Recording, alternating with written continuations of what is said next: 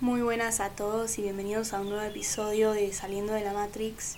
Hace rato que no me aparecía por acá y la verdad que tengo muchos temas que me gustaría tocar, pero vamos a empezar por el principio. Últimamente estuve teniendo muchas conversaciones muy interesantes, llenas de material que podría explayar más acá.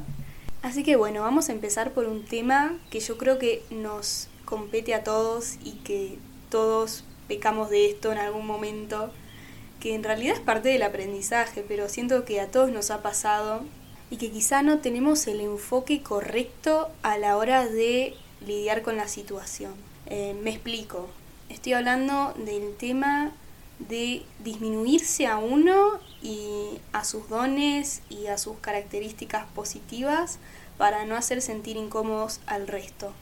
Por ejemplo, cuando alguien te dice, qué linda camisa, y vos le decís, ah, sí, es re vieja, no sé qué, en realidad me lo regaló mi mamá, y es como aceptar el cumplido, aprender a decir gracias y a creerte la voz, porque a la mayoría nos sale automático, o sea, si alguien te dice, qué lindo que sos, no le digas, ay, no, soy re feo, o sea, aprendí a decir gracias, no sos una persona vanidosa por decir gracias o qué lindo cuerpo que tenés. Bueno, muchas gracias, sí, qué sé yo. Como que estamos tan acostumbrados a que nos hagan sentir mal o como egocéntricos al aceptar algo que nos están diciendo, al aceptar un cumplido. Entonces la gente va por la vida con miedo a que los demás piensen uh, mira qué vanidoso que es, qué egocéntrico, porque está aceptando un cumplido que yo le hice. Se me viene una escena a la cabeza, que es la de Mean Girls, la película, donde Regina George le dice a Katie, ah, sos re linda, y Katie le responde, gracias. Y ella le dice, ah, o sea que estás de acuerdo con lo que yo estoy diciendo, con que sos re linda, vos te crees que sos re linda como que la mina está esperando que la otra se tirara abajo, no, que mis hombros son muy grandes, que mi cara, no sé, tengo muchos granos. Y ella le dijo gracias, y la otra se desconcertó, dijo, no puede ser, ¿cómo puede ser una chica segura de sí misma, una chica que no tiene problema de aceptar su belleza? Y yo siento que en estas situaciones nosotros nos solemos poner mucho en el lugar del people pleasing y empezar a hacer lo que la gente espera de nosotros o a responder lo que la gente espera de nosotros. Y yo la verdad que siento que es bastante hipócrita de nuestra parte porque si nosotros sabemos cuál es la realidad, no tenemos por qué esconderla, no tenemos por qué rebajarnos para hacer sentir más cómodo al resto.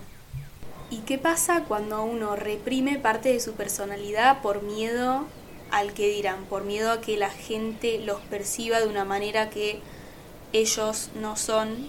O sea, ¿por qué nos importa tanto lo que opinen los demás? Yo lo que le planteaba a mi amigo es que para mí en realidad va más por el lado de que tenemos miedo de que ellos nos muestren algo de nosotros que no sabíamos que estaba ahí. O sea, que no es que tengo miedo de que esa persona crea que yo soy vanidoso o egocéntrico, tengo miedo de convertirme en esa persona o tengo miedo de que me hagan saber que soy esa persona y que tengan razón. Porque si yo sé quién soy, no me voy a sentir mal por algo que alguien asumió de mí. Simplemente le voy a decir, yo no creo eso, o para mí no es así, o yo no soy esta persona. O sea, cuando es algo que realmente no resuena con vos, no tenés problema de explicarle a la otra persona, no te vas a sentir mal porque ellos asumieron eso, porque sabes quién sos, te conoces y sabes las cosas que no sos. Es como el típico ejemplo de estás caminando por la calle y alguien te dice, che, pelado, y vos no sos pelado, entonces no te vas a dar vuelta, no te vas a sentir identificado, no, no te va a importar, o sea, vas a decir seguro se lo estaba diciendo otra persona. Y bueno, algo así para mí tiene que ver con el tema de cuando alguien te dice, ah, sos re vanidoso. Es como que si no hay nada ahí que vos sientas que te podés identificar, no, no tendrías por qué sentirte mal. Igual no tiene que ver con que vos lo seas, sino que hay algo ahí que tenés que trabajar. O sea, no, no digo que todas las personas que se molesten porque alguien les diga vanidosos es porque lo sean, sino porque capaz lo tienen como lo peor que les podría pasar en la vida, que les digan eso, y es como que son todos traumas e inseguridades que tenemos nosotros, que vienen de algún comentario, de algo que nos habrán dicho cuando éramos chicos o durante los años más importantes de nuestra vida que hicieron que nos sintamos así y que tengamos la necesidad de ocultar quienes realmente somos para hacer sentir más cómodo al resto. Y no tiene por qué ser así, la verdad.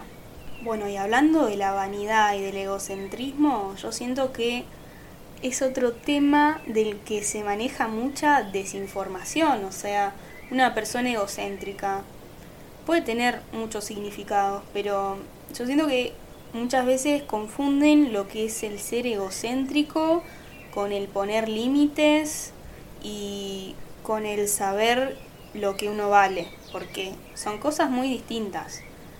El tema con el egocentrismo es, yo creo que estoy por encima de todas las personas. No tiene que ver con lo que yo opino de mí, sino con lo que opino de las demás personas.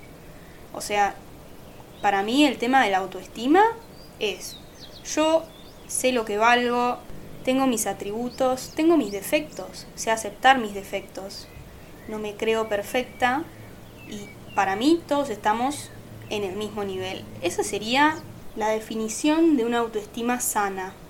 Pero ¿qué pasa? Que cuando uno empieza a creer que es mejor que los demás, que vale más que el resto, que sus problemas importan más, que uno tiene eh, como coronita en la vida, eso no es autoestima. Pero hablar bien de uno mismo no es egocentrismo. Y verbalizar lo que uno sabe y aprender a decirlo en voz alta no te hace menos humilde. Como que todo el mundo tiene esta visión de la humildad que para mí está bastante desfasada donde nos queremos creer el cuento de que somos mejores personas por tirarnos abajo en frente de otras personas. Y en realidad, si yo soy una persona egocéntrica, por más abajo que me tire hablando con otras personas, voy a seguir siendo una persona egocéntrica. ¿Por qué? Porque viene de adentro, no es algo que yo tengo que demostrar. Es como que yo puedo creerme mejor que todos, pero cuando alguien me tira un comentario lindo, digo, no, ay, sí soy re fea, pero en realidad no lo pienso. Entonces, es básicamente como toda una especie de identidad que construimos para caer bien.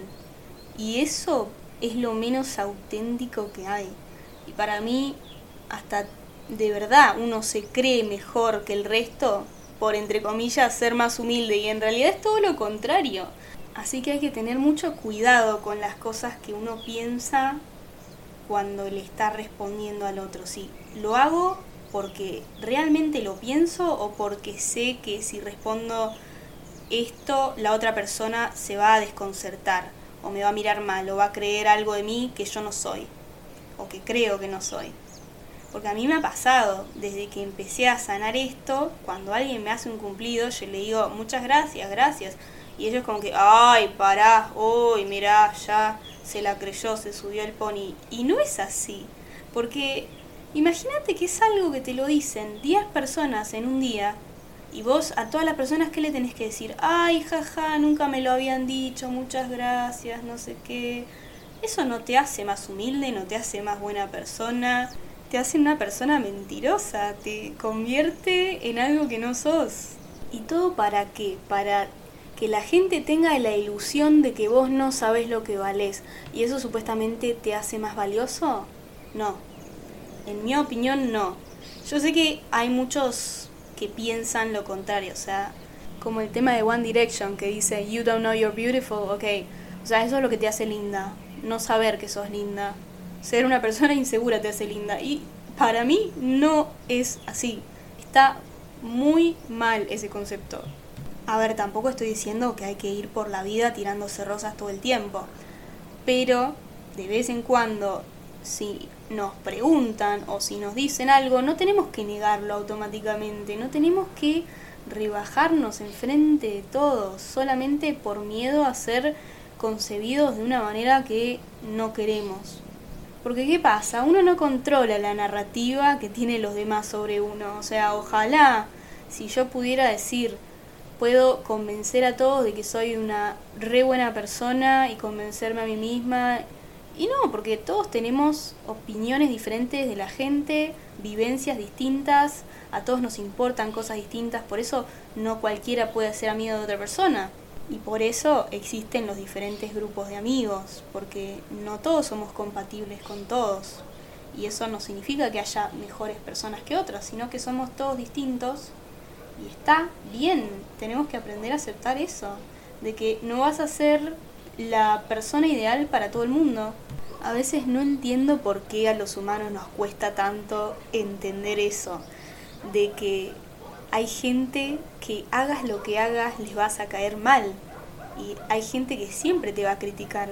¿Pero por qué? Porque está proyectando cosas suyas o porque hay algo de vos que vio en alguien más en el pasado y que le caíste mal, porque le recordó a esa persona y nunca vas a saber el por qué.